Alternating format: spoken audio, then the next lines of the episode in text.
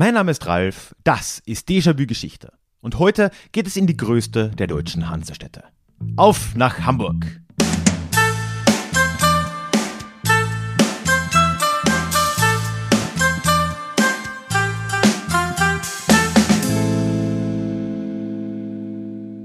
Moin und schön, dass du auch heute wieder mit dabei bist. Mein Name ist Ralf, ich bin Historiker und Déjà-vu soll für alle da sein, die sich einfach wieder mehr mit Geschichte beschäftigen wollen. Und genau deswegen geht es in diesem Podcast alle zwei Wochen in die Vergangenheit, immer mit Blick auf das Hier und Jetzt und mit einer Portion Augenzwinkern.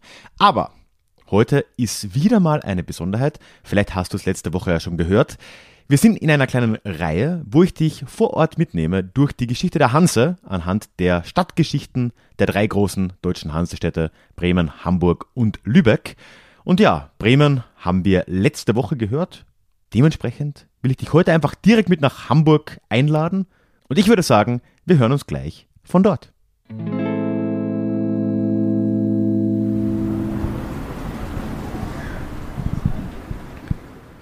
Ja, gerade stehe ich noch hier am Bahnhof Bremen und jetzt geht es gleich weiter für mich in Richtung Hamburg, in meiner Reise hier in die Geschichte der Hansestädte und auch der Hanse selbst.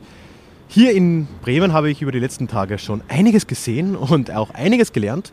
Hör dazu gern auch nochmal in die Folge von letzter Woche rein, wo ich dich mitgenommen habe durch die Geschichte Bremens und ja, auch schon ein wenig, oder ja, recht tiefgehend sogar, die Geschichte der Hanse.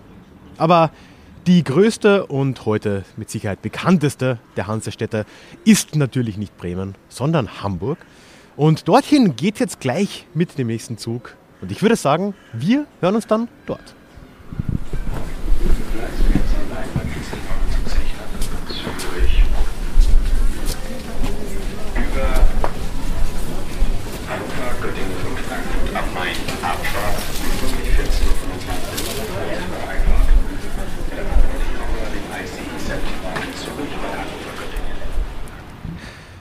So, jetzt habe ich hier in Hamburg gerade mal ins Hotel eingecheckt.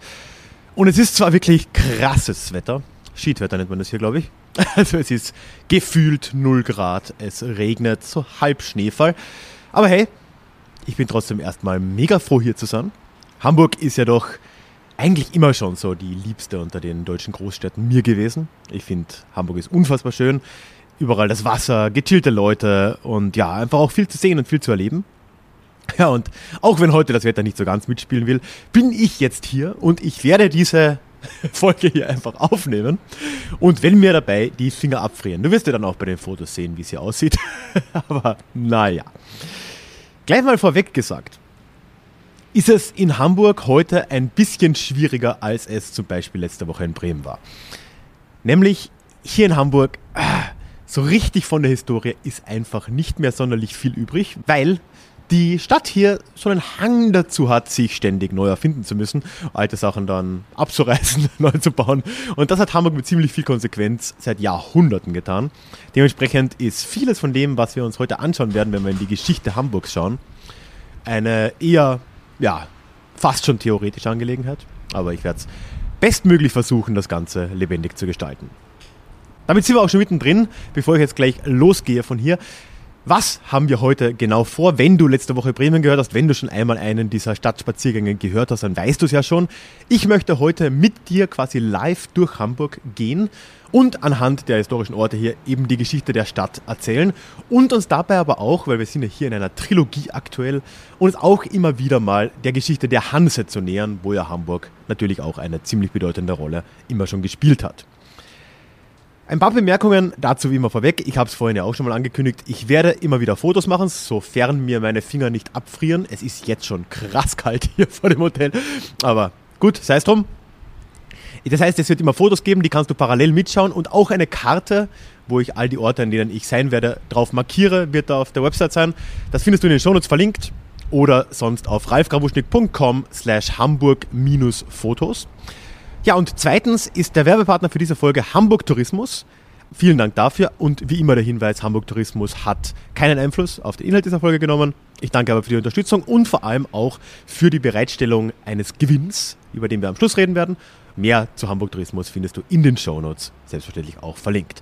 So, und jetzt würde ich sagen, starten wir aber rein und wir fangen aber nicht unbedingt in Hamburg an, denn Hamburg hatte nicht das Hamburg begonnen. Wir beginnen bei der alten Hammerburg. Und ja, das ist gleich der erste Ort, wo wir kaum etwas sehen werden. Aber ich stapfe jetzt mal dahin.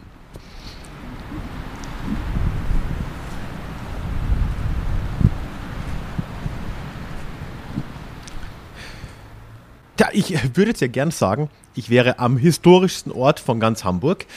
Aber da gibt es zwei Einschränkungen. Nämlich erstens, auf dem Weg dorthin haben mich die Windböen links und rechts geweht. Das heißt, ich bin jetzt neben dem Platz der alten Hammerburg in so einem Hauseingang. Habe da eine windstille Stelle gefunden und spreche diesen Teil jetzt lieber mal von hier ein. Aber ich habe einen wunderbaren Blick aus diesem Hauseingang. Ich werde auch gleich ein Foto davon machen. Richtung Hammerburg und dahinter St. Petri, die Kirche, die heutige, über die wir auch noch reden werden. Oder wo ich dann auch noch über den Platz hingehen werde. Was ist jetzt diese Hammerburg und was ist dieser einigermaßen trostlose Platz, den ich hier jetzt vor mir sehe und den du auch sehen kannst, wenn du auf meine Website schaust? Tja, das ist tatsächlich der Ort, soweit sind sich heute die meisten wohl einig, wo die Stadt Hamburg ihren Anfang genommen hat. Eben unter dem Namen Hammerburg. Und äh, das ist hier so wirklich mit Sicherheit oder mit einigermaßener Sicherheit, weiß man das aber erst seit 2013. Da hat es hier ähm, Ausgrabungen gegeben und da ist das archäologisch zumindest nahegelegt worden. Und ja, hier scheint es wohl gewesen zu sein. Aber was war denn jetzt diese Hammerburg? Starten wir nochmal chronologisch ganz vorne. Wie ist das hier eigentlich so vonstatten gegangen? Ganz ehrlich, die Geschichte ist in Hamburg erstmal relativ ähnlich wie in Bremen.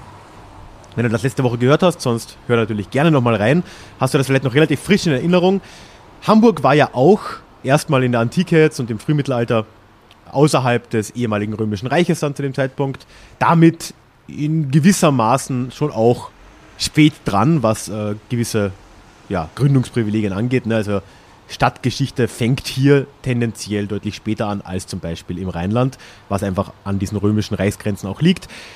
Hier in der Gegend um Hamburg haben dann im frühen Mittelalter Sachsen gesiedelt.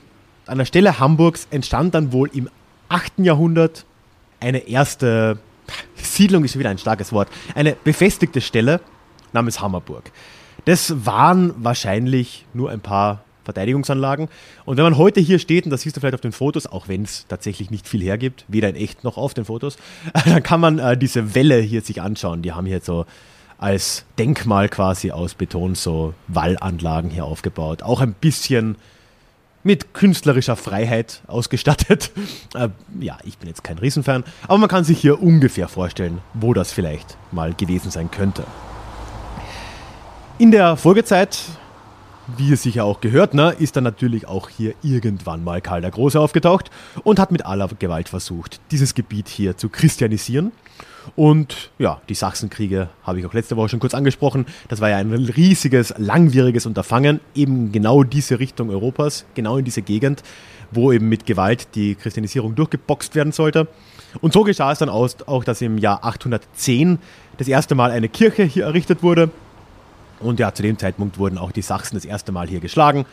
Da gab es aber auch danach noch einiges an hin und her. Mit dieser ersten Kirche hat dann auch die fränkische Herrschaft, die sich jetzt hier zumindest angestellt hat, eine Kontrolle zu übernehmen, auch die alte Hammerburg der Sachsen hier übernommen und ausgebaut. Es gab also dann eine erste Burg, wenn wir es so nennen wollen, im 9. Jahrhundert an dieser Stelle hier. Und das war aber wirklich eine kleine Angelegenheit und das kann man sich auch wirklich vorstellen, wenn man hier vor dem Petri, der Petrikirche steht und sich diesen Platz hier anschaut. Das ist nicht viel Platz. Damals dürfte diese Festung, wenn wir es dann wirklich Festung nennen, vielleicht für 50 Leute Platz geboten haben. Sie war ungefähr 130 mal 130 Meter groß. Umgeben war das Ganze dann von Erdwellen und ja, das war es dann auch erstmal. Aber doch entwickelt sich Hamburg und da eben auch wieder Vergleich zu Bremen relativ ähnlich und sehr, sehr schnell in der nächsten Zeit. In den frühen Jahren des 9. Jahrhunderts geht es hier einigermaßen rund, weil eben diese Expansion, dieser Expansionsdrang der Franken und damit auch des Christentums hier doch sehr schnell und sehr intensiv stattgefunden hat. Dass schon in den 830er Jahren, obwohl hier fast nichts war, Hamburg zu einem Bistum erhoben wird. Da hat es im Norden einfach wirklich nicht viel gebraucht damals, um irgendwie ein Bistum zu bekommen. Und ja, den äh, ersten Bischof hier in Hamburg, den haben wir auch schon letzte Woche kennengelernt. Nämlich das war unser guter alter Freund, der Ansgar, der ja später als Ansgar von Bremen in die Geschichte eingegangen ist. Ja, und die Gründe dafür weißt du ja vielleicht schon, nämlich 15 Jahre nach seiner Einsetzung hier, 845, sind in der Hammerburg die Normannen, die Wikinger aufgetaucht, haben ihn von hier verjagt. Ja, und der Ansgar ist dann letztendlich über Umwege nach Bremen gekommen, wo er dann auch geblieben ist. Übrigens mit der Folge, dass dann in der katholischen Kirche Hamburg die nächsten Jahrhunderte, wirklich lange, lange, lange, lange Zeit, äh, in einem Bistum mit Bremen vereint war, aber der Bistumssitz in Bremen war. Auch dann später in Zeiten, als Hamburg deutlich, deutlich größer und einflussreicher schon war als Bremen. Hier in Hamburg ging es natürlich dann, nachdem der Ansgar abgehauen ist, in den 840er Jahren, nicht unbedingt erstmal bergauf. Ne? Das waren einfach generell wilde Jahre. Die Wikinger sind zwar erstmal nicht lange geblieben, aber die Einfälle hier vor Ort haben nicht unbedingt deswegen abgenommen. Es gab auch andere Gruppen, die sich hier versucht haben, ja, zumindest was zu holen, wenn nicht selbst breit zu machen. Ganz besonders wichtig sind hier die äh, slawischen, der slawische Stamm der Abroditen die sich äh, ja hier ganz in der Gegend auch niedergelassen haben und immer wieder in Richtung Hammerburg gezogen sind. Ja, und das haben sie mehrmals auch quasi komplett zerstört, diese Stadt hier im 10. Jahrhundert. Also in der Zeit will man in Hamburg eigentlich nicht gelebt haben. Zweimal die Abroditen, davor die Wikinger. Also ständig irgendwas los, ständig Zerstörung, ständig eigentlich von Null anfangen. Da will man hier nicht gelebt haben, aber ganz ehrlich, im 10. Jahrhundert will ich eigentlich ja nirgends gelebt haben. Naja. Es ist dann wirklich erst das nächste Jahrtausend, so die Jahrtausendwende, dann kehrt hier erst langsam Ruhe ein und jetzt erst tun sich langsam auch in Hamburg dann neue Möglichkeiten auf, vor allem dann im 12. Jahrhundert. Und um darüber zu reden, würde ich sagen, bewege ich mich jetzt mal diese paar Meter hier über den Platz rüber zur Petrikirche.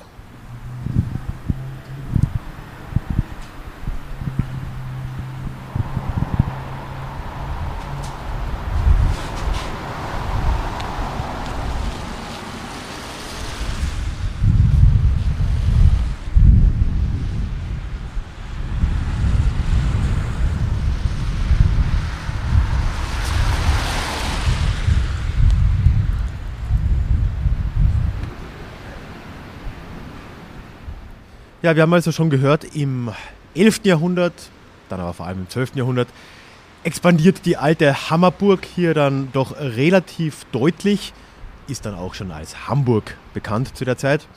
Und ein Effekt davon ist natürlich gerade in der Zeit, dass hier auch immer mehr Kirchen gebaut werden. Gesamt, so geopolitisch kann man ja sehen, dass es eine Zeit ist, wo die Christianisierung einfach in der gesamten Umgebung endgültig Fuß gefasst hat. Ne?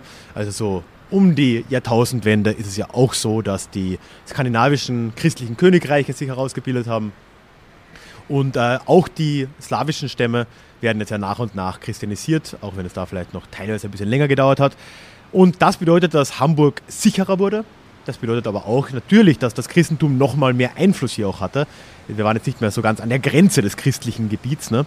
Und das heißt, Mehr Kirchen sind auch mal wichtig. Und so wird auch der erste Vorgängerbau des späteren Mariendoms hier gebaut und damit die erste Hauptkirche Hamburgs. Und das ist übrigens sehr, sehr bezeichnend.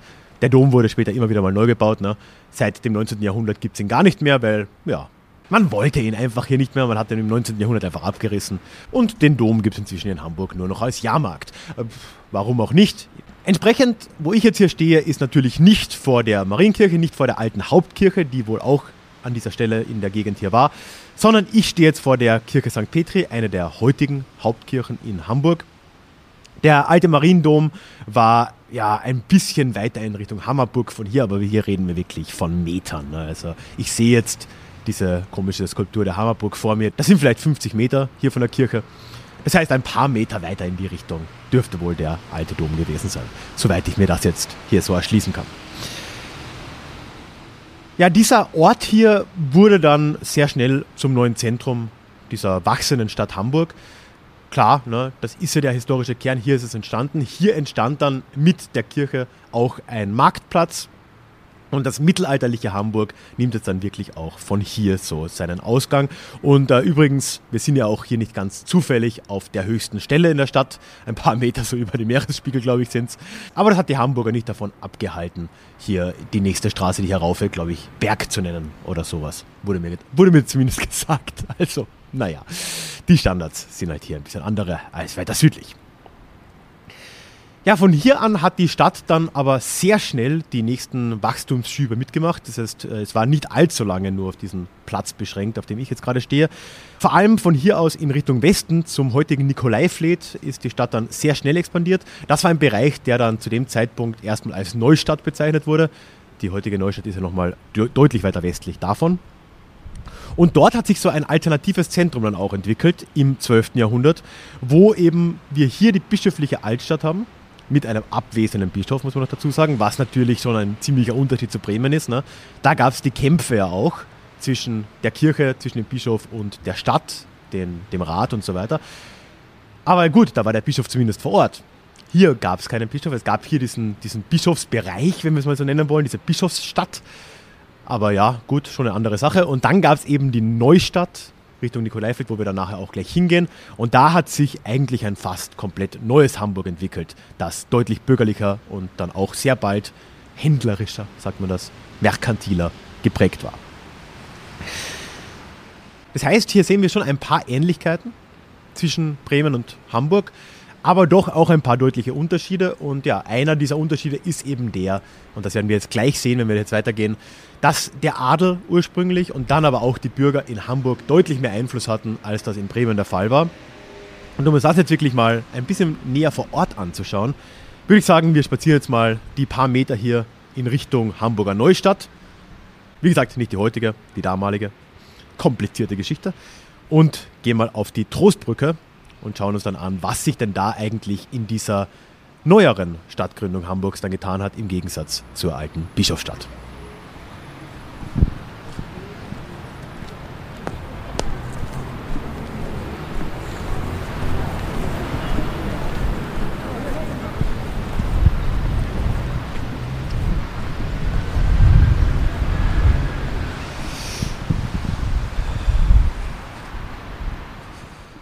Hier, also am heutigen sogenannten Nikolaifleet, beziehungsweise ich bin jetzt hier gerade direkt an der Trostbrücke, habe auch gerade ein Foto gemacht, wenn du da einen Einblick davon bekommen willst.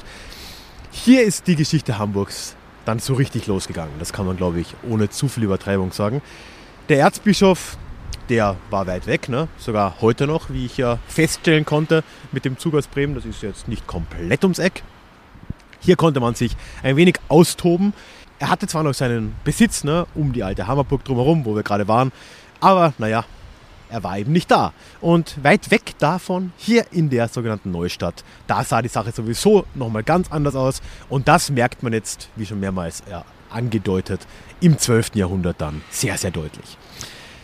Für diese enorme Veränderung, die jetzt in Hamburg langsam zu greifen beginnt, hat ein Herr ziemlich viel Verantwortung und der ist auch hier auf der Trostbrücke verewigt in einer von zwei Statuen, nämlich Adolf III. von Schauenburg. Der war hier der lokale Adlige, ich glaube Fürst von Holstein, wenn mich nicht alles täuscht. Gegenüber auf der Brücke sieht man übrigens hier den guten Ansgar, das heißt hier wirklich die zwei Gründungsväter, wenn man das so will. Einmal die kirchliche Seite im 9. Jahrhundert und dann eben die weltliche Seite im 12. sind hier auf der Brücke verewigt. Und ja, der Adolf III. von Schaumburg, der war eine ganz, ganz wichtige Gestalt.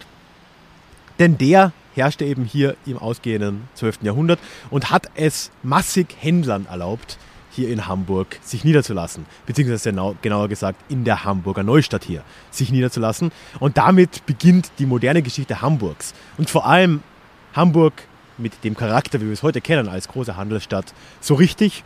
Und alles, was davor war, ist eigentlich fast ein bisschen Vorgeplänkel. So, in der Retrospektive betrachtet. Ne?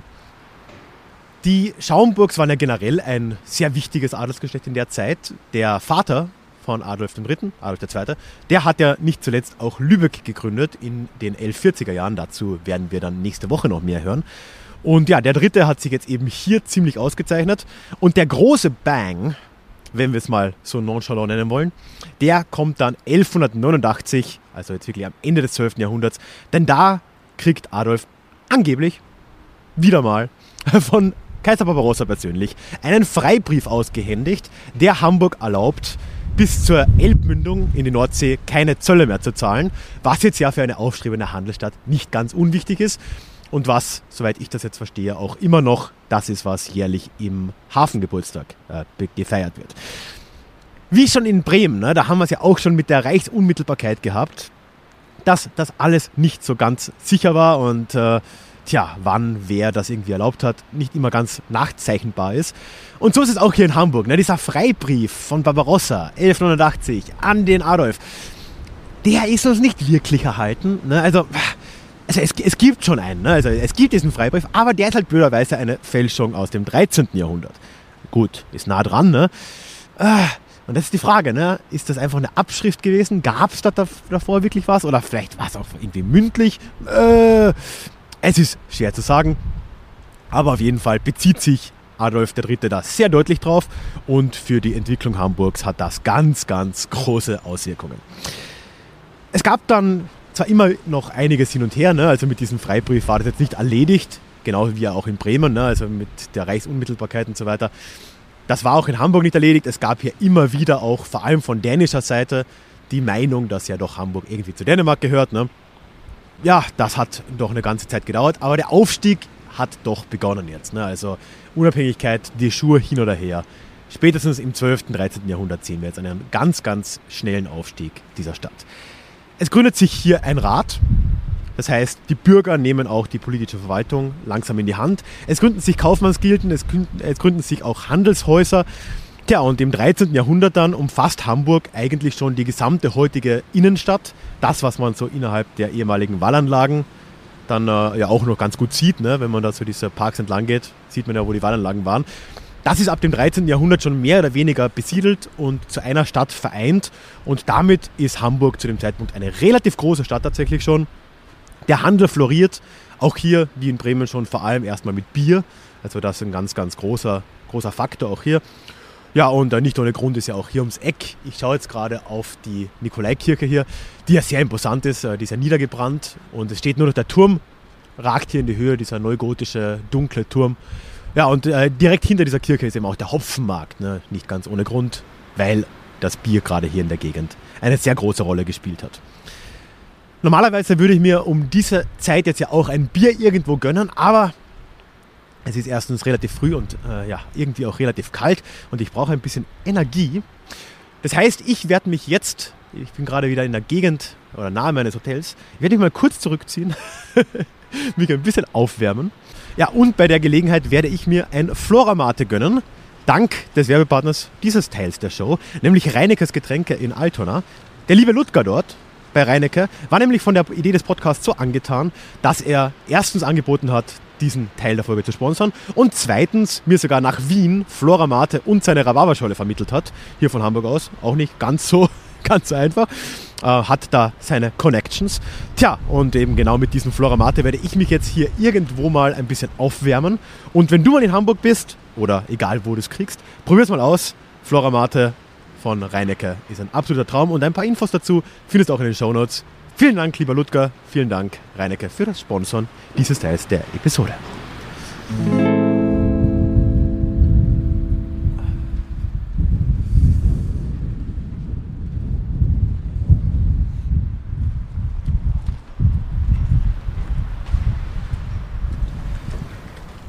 So, das Aufwärmen und die Auffrischung waren jetzt wirklich nötig. oh, eiskalt. Aber hey, mit frischer Energie bin ich jetzt dann ein paar Meter weiter gegangen. Mein Hotel ist ja schon so am Rande der Speicherstadt hier in Hamburg. Und jetzt bin ich noch ein bisschen weiter reingegangen in eben diese Speicherstadt und befinde mich gerade an einem der Häfen. Also nicht unbedingt am heutigen Hafen, sollte man dazu sagen. Da wäre es noch deutlich lauter auf jeden Fall sondern ich bin am Sandtorhafen, beziehungsweise wie es offiziell, glaube ich, heißt, am Hamburger Traditionshafen. Und das ist ein guter Ort, um dann die weitere Entwicklung Hamburgs im späteren Mittelalter und in der Neuzeit noch nachzuzeichnen. Weil, wie es halt so ist, ne, die Nikolaifleet, der Nikolaifleet, nehme ich mal an, ist irgendwann auch wieder zu klein geworden. Ne? Wenn du in Hamburg mal warst oder wenn du das auch auf den Fotos versuchst nachzuvollziehen, ich habe ein paar gemacht, das ist keine allzu große Wasserfläche da, ne? auch nochmal ziemlich tidenabhängig, wie viel Wasser da drin ist und so weiter.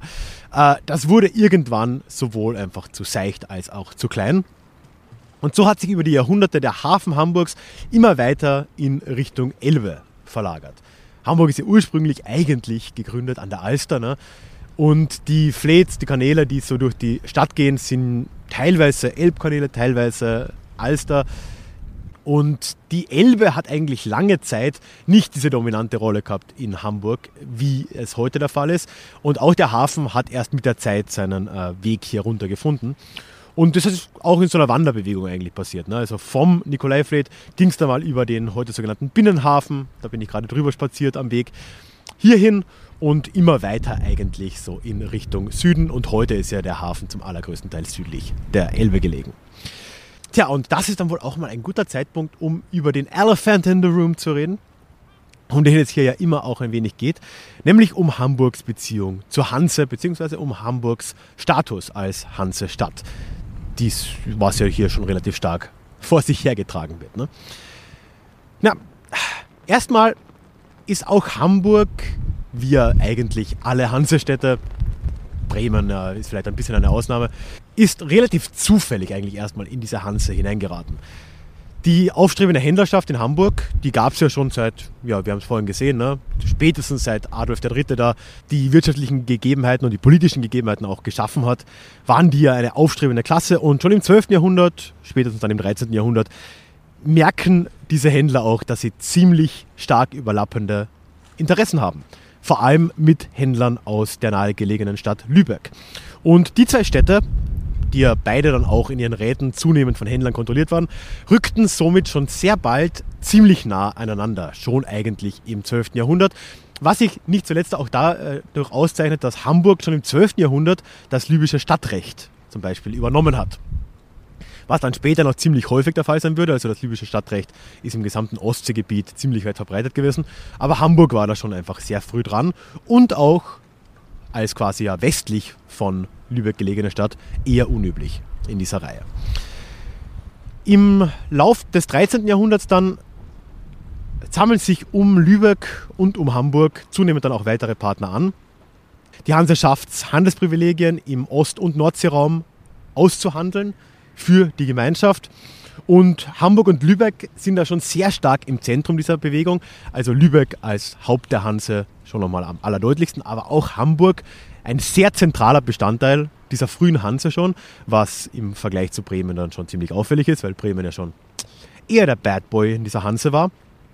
Und im 13. Jahrhundert geht es sogar so weit, dass Hamburg und Lübeck in eine Währungsunion eintreten, was de facto bedeutet, dass Hamburg die Währung Lübecks übernommen hat. Der Grund dafür, dass Hamburg so eine einerseits frühe und ja, auch sehr zentrale Rolle in der Hanse übernommen hat, ist, dass Hamburg und Lübeck, beziehungsweise die Händler und ihre Handelsbeziehungen und ihre Handelswege sich ziemlich gut ergänzt haben. Wir haben Lübeck mit dem Zugang zum Ostseeraum. Lübeck ist ja, da werden wir nächste Woche deutlich mehr davon hören, im Prinzip gegründet, um als eine erste deutsche Stadtgründung, also nach deutschem Recht gegründete Stadt in dieser Region, Zugang zum Ostseeraum zu ermöglichen. Hamburg dagegen hat über die Elbe Zugang zum Nordseeraum und die zwei Städte bzw. die Händler ermöglichen sich nun eben gegenseitig die jeweils anderen Handelsräume und Märkte da zu erschließen. Das heißt schon eine ziemlich natürliche Zusammenarbeit von sehr früher Zeit, was dann eben auch erklärt, warum diese Zusammenarbeit so früh schon erfolgt ist, so lange auch gehalten hat und warum Hamburg mit Lübeck gemeinsam so ein treibender Faktor in der Hanse dann letztendlich auch war. Und das zeigt sich bei ganz vielen Sachen, wo man auch einfach immer wieder merkt, dass Hamburg neben Lübeck immer ein sehr aktiver Bestandteil in diesem Städtebund der Hanse dann auch einfach war. Man sieht zum Beispiel, dass im Vergleich zu Bremen, die da ja wenig Interesse hatten, Hamburg sehr aktiv zum Beispiel in der Piratenbekämpfung aktiv war, was ja für die Hanse als Gesamtheit schon einfach ein ziemlich großes und wachsendes Problem war im Mittelalter. Hamburg war da sehr aktiv, nicht zuletzt ist ja Störtebecker hier noch eine Legende bis heute. Ne? Und ganz in der Nähe hier gibt es ja auch eine Statue von ihm. Bremen hat sich aus sowas zum Beispiel ja immer ziemlich rausgehalten, hatte teilweise sogar überlappende Interessen mit den Piraten eher, weil ihre Routen weniger betroffen waren. Und auch hier sieht man wieder einen deutlichen Unterschied, was vielleicht dann die Nähe Hamburgs zu Lübeck und die Nähe Hamburgs zum Bündnis der Hanse dann mit erklärt. Und als Resultat ja, ist die Stadt hier floriert. Im 13. und 14. Jahrhundert geht Hamburg, geht das Hamburg halt wirklich nur bergauf, kann man fast sagen. Ne? Gut mit Unterbrechungen, Pest und so, aber Im Großen und Ganzen ist hier ein enormes Wachstum zu sehen, wie ja auch in Lübeck. Lübeck nochmal viel stärker, ne? also das wurde ja zwischenzeitlich zur zweitgrößten Stadt im äh, Deutschen Reich nach Köln, aber auch Hamburg ist ja eine veritable Regionalmacht geworden. Und gemeinsam in diesem Städtebund der Hanse ist ja das weit mehr als eine Regionalmacht gewesen. Da reden wir hier wirklich über eine europäische Machtkonstellation, die sehr stark von Hamburg gemeinsam mit Lübeck eben geprägt wurde. Der Abstieg der Hanse dann, den wir ja auch beim letzten Mal schon besprochen haben, der begann ja spätestens so mit der Entdeckung Amerikas, in Anführungszeichen immer, ne? Entdeckt hat man da nichts, aber der Ausbeutung Amerikas, wollen wir es mal so sagen. Im, ja, dann spätestens im 16. Jahrhundert ist das ein merklicher Abstieg auch für die Hanse als Resultat dessen. Nicht nur deswegen, ne, in Europa entstehen ja Territorialreiche, die eben weniger bereitwillig Handelsprivilegien rausgeben.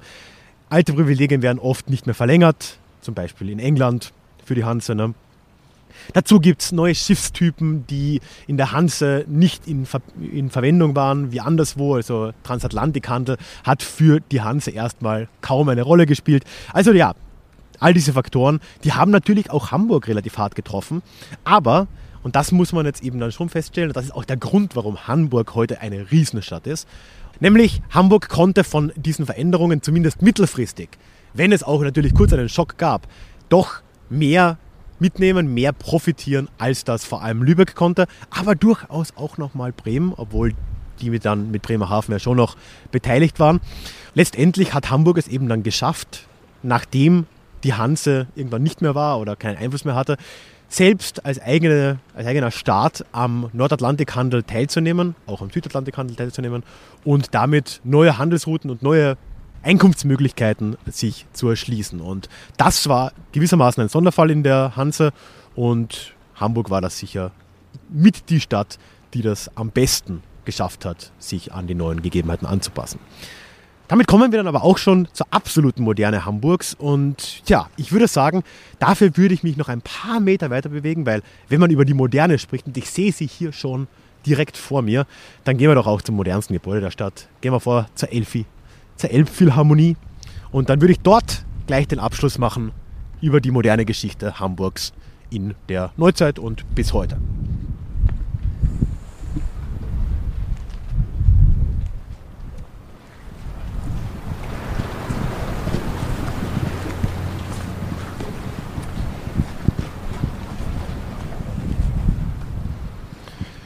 So, zum Abschluss stehe ich jetzt hier wirklich am äußersten Rand der alten Hafenbereiche. Das, was ja dann später zur Speicherstadt wurde. Und wo ja auch weiter hinten jetzt die neue Hafen City zum Beispiel entsteht. Man sieht hier ne, diese ständige Neuerfindung von Hamburg, die ist ja nie abgeschlossen. Gegenüber von mir, wenn ich jetzt so auf die andere Seite der Elbe schaue, dann sehe ich den heutigen Großhafen. Ja, und vor allem sehe ich direkt neben mir das jüngste Wahrzeichen der Stadt, nämlich die Elbphilharmonie.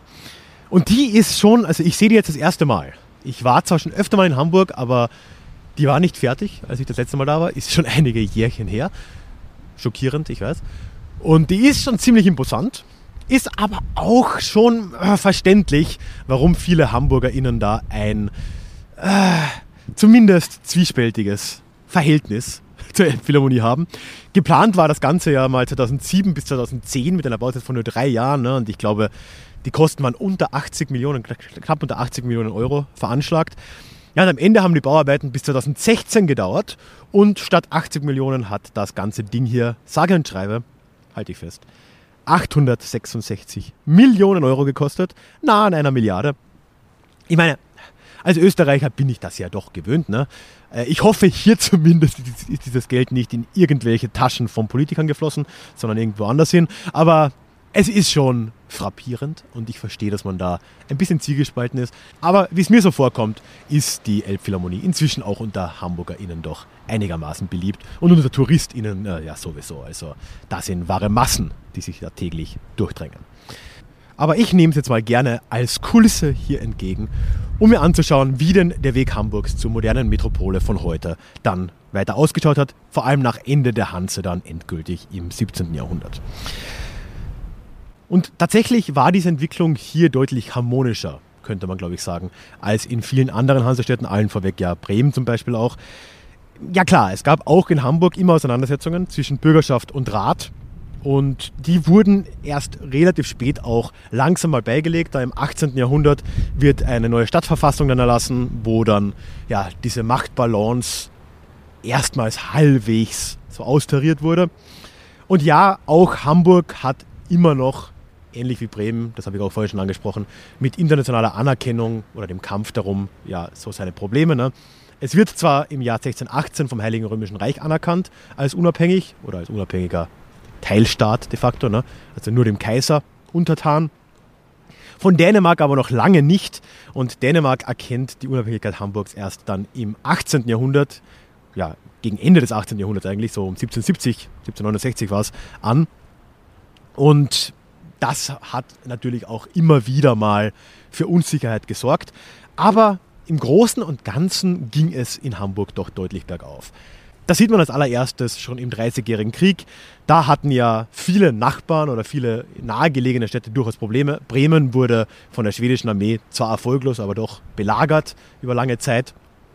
Hamburg dagegen ist zum Finanzzentrum geworden und hat diesen Krieg teilweise mitfinanziert für verschiedene Seiten und dadurch relativ profitiert sogar vom Dreißigjährigen Krieg, hat auch diese Zeit dann genutzt, um eine neue Stadtverteidigungsanlage aufzuziehen, eine gigantische, also die gesamte heutige Altstadt wurde ja dann neu umwallt und äh, nicht zuletzt ist auch die Sternschanze zum Beispiel so als Außenposten entstanden, die ja heute aufgrund anderer Dinge Berühmtheit hat. Ne?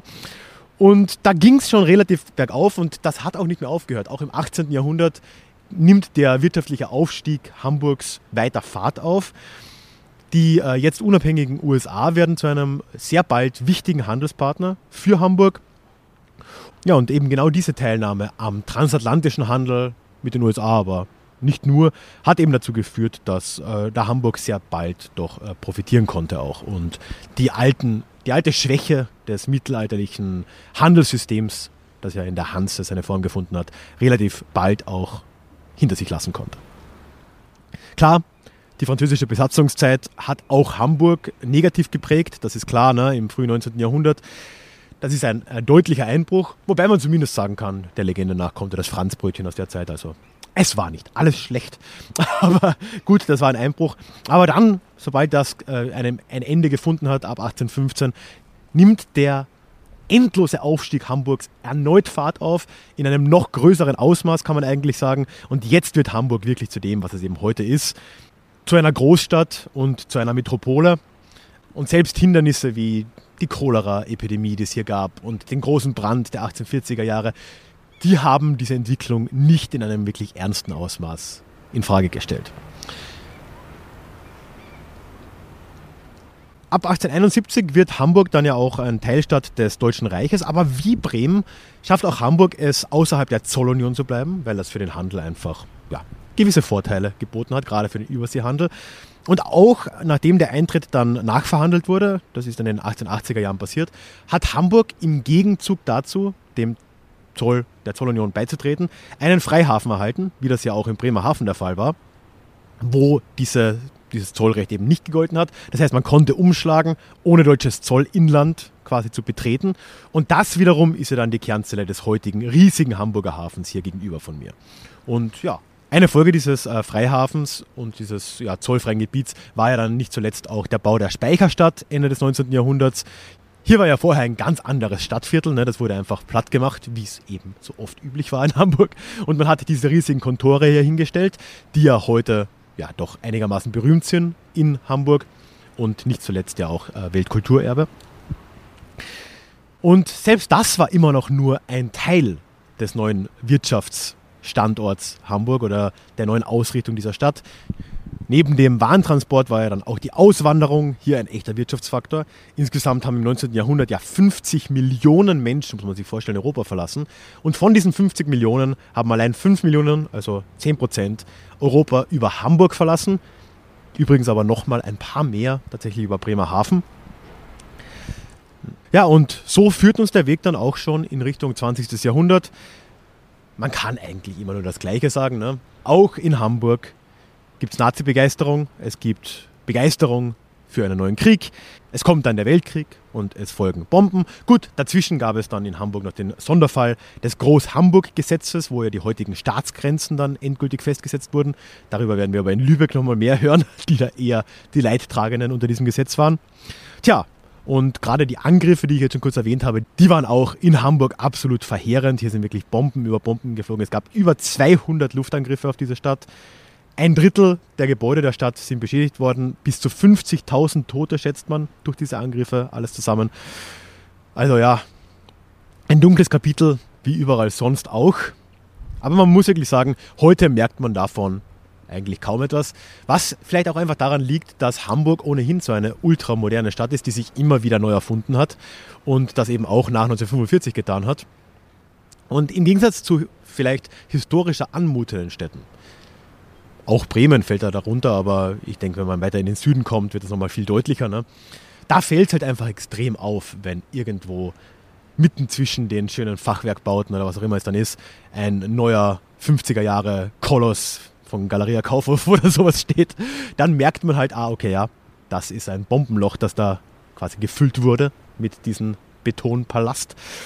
Das fällt in Hamburg einfach weniger auf, weil Hamburg ohnehin es immer wieder mal geschafft hat, ob das jetzt nun gut oder schlecht ist, die äh, Geschichte Platz zu machen und äh, Platz für Neues zu machen. Und das hat hier schon eine gewisse Tradition wiederum. Naja. Aber das macht das Ganze vielleicht nochmal interessanter und vielleicht erklärt es auch meine eigene merkwürdige Faszination mit der Stadt. Ne? Ich habe es ja am Anfang gesagt, für mich ist Hamburg, war Hamburg immer schon die schönste der Großstädte Deutschlands. Und vielleicht liegt das eben auch an diesem Willen, sich immer wieder komplett neu zu erfinden was Hamburg so stark auszeichnet. Und wirklich, immer wenn man hierher kommt, und es müssen gar nicht so viele Jahre vergehen, bei mir waren es jetzt glaube ich sieben oder so, ist die, ist die Stadt schon wieder ein bisschen anders. Ne? Jetzt steht hier vor mir die Elbphilharmonie, die gab es vorher noch nicht oder war zumindest eine Baustelle. Und wenn man in 20 Jahren nach Hamburg kommt, dann dürfte die Stadt schon wieder ganz anders ausschauen. Die Hafen City ist ja nur ein Beispiel und man sieht da, wo die Reise hingeht. Also faszinierend, faszinierend und ja, kann dir natürlich auch nur raten, bei nächster Gelegenheit mal wieder hierher zu kommen, wenn es auch schon wieder eine Weile her ist oder du gar noch nie in Hamburg warst. Es lohnt sich auf jeden Fall und ja, vielleicht kannst du ja auch einige Stationen dieses Rundgangs, den ich jetzt gemacht habe, nachverfolgen. Wie gesagt, eine Karte ist ja auch auf der Website mit drin. Dann kannst du das machen und das würde mich natürlich sehr freuen. Und vielleicht hilft dir dabei ja auch der Gewinn im heutigen Gewinnspiel ein wenig weiter. Bevor wir gleich zum versprochenen Gewinnspiel kommen, möchte ich nur mal wieder kurz loswerden, dass das alles hier nur durch die tollen, tollen Mitglieder im Déjà-vu Club auf Steady möglich ist. Das ist die beste Unterstützung für diesen Podcast. Das hält dieses Projekt am Laufen. Gerade auch so doch zeit- und geldintensive Sachen wie die Stadtspaziergänge, gerade wenn es mal weiter weg ist. Ne? Und dementsprechend vielen, vielen Dank an alle, die das tun. Und wenn du dir auch vorstellen kannst, mich und Déjà-vu Geschichte im Club zu unterstützen, würde mich das riesig freuen. Du findest einen Link dorthin in den Shownotes oder auf ralfgrabuschnik.com slash club. Da erzähle ich dir noch alles dazu und ja, wie gesagt, ich würde mich riesig freuen. So, und damit kommen wir jetzt auch zum Gewinnspiel. Nämlich die netten Leute von Hamburg Tourismus, die ja auch als Sponsoren dieser Episode aufgetreten sind, haben sich bereit erklärt, zweimal zwei Hamburg-Cards zur Verfügung zu stellen. Die Hamburg Card gilt als Ticket für alle öffentlichen Verkehrsmittel und man kriegt Nachlässe bei so gut wie allen Museen, aber auch Hafenrundfahrten. Also alles Mögliche ist wirklich ein Riesenpaket, was da mit inkludiert ist. Und ich darf zweimal zwei dieser Hamburg Cards heute verlosen, dank Hamburg Tourismus. Und wenn du sowieso vorhattest, mal nach Hamburg zu kommen, dann wäre das jetzt deine Chance. Die Teilnahme, wie immer, machen wir ganz stressfrei. Du kannst mir einfach eine E-Mail schicken an die hallo at ralfgrabuschnick.com mit dem Betreff Hamburg. Musst mir auch nichts reinschreiben in die E-Mail, außer du möchtest das. Und ich werde dann zufällig zwei GewinnerInnen ziehen und ich melde mich dann wegen Adresse. Du musst mir nicht deine Adresse einfach so schon in die E-Mail schreiben. Das machen wir alles so DSGVO-konform, wie es eben geht. Wenn du da teilnehmen willst, die Frist dafür ist 14 Tage, also bis zum 22. Mai. Ich wünsche dir viel Glück und nochmal vielen Dank an Hamburg Tourismus für das Bereitstellen. Ich werde mich jetzt hier mal auch zusammenpacken. Es ist schon ziemlich kalt. Werde noch meine Zeit in Hamburg genießen. Und dann geht es ja bald direkt weiter in die dritte und letzte Station dieser Trilogie. Wir reden ja über die Hanse hier auch, wir reden nicht nur über die Städte. Und natürlich nach Bremen und Hamburg fehlt uns jetzt noch das Haupt der Hanse, die wichtigste Stadt in diesem Städtebündnis, nämlich Lübeck. Und da geht es dann als nächstes hin. Und ich freue mich, wenn du dabei bist in dieser dritten Folge. Die kommt dann auch gleich nächste Woche hier im Podcast raus. Lass mir ein Abo da, egal wo du den Podcast hörst, dann verpasst du es nicht. Und ich freue mich, wenn wir uns dann wieder hören in unserem nächsten Déjà-vu. Bis dahin, tschüss.